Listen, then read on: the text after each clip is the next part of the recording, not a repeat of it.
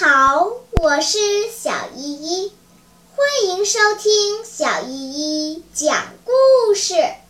今天我要讲的故事是小熊学本领。小熊已经长大了熊妈妈对它说孩子你应该出去学习本领。小熊听了妈妈的话之后就告别熊妈妈，到外面学本领去了。小熊走过一条小河。看见河岸上坐着一只花猫，拿着一根钓竿，正在钓鱼呢。小熊一看，也拿出鱼竿，坐在河边钓鱼。但是就这么静静地坐着，他实在受不了。不一会儿，他就扔下鱼竿捕蝴蝶去了。等他玩够了，花猫已经钓上来好几条鱼了。你能教我钓鱼吗？小熊虚心地问。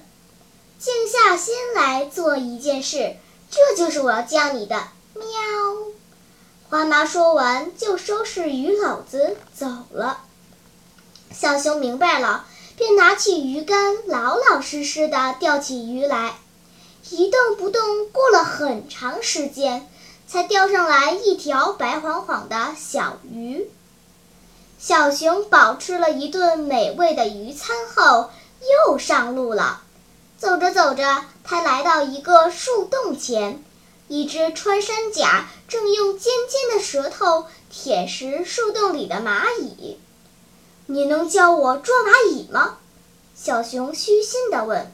“多看，多思考，这就是我要教你的。”穿山甲说完，就甩着尾巴走了。小熊思考了一下，折下一根树枝，在上面吐了一些唾沫，然后将树枝伸进树洞。过一会儿，拉出来一看，上面爬满了蚂蚁。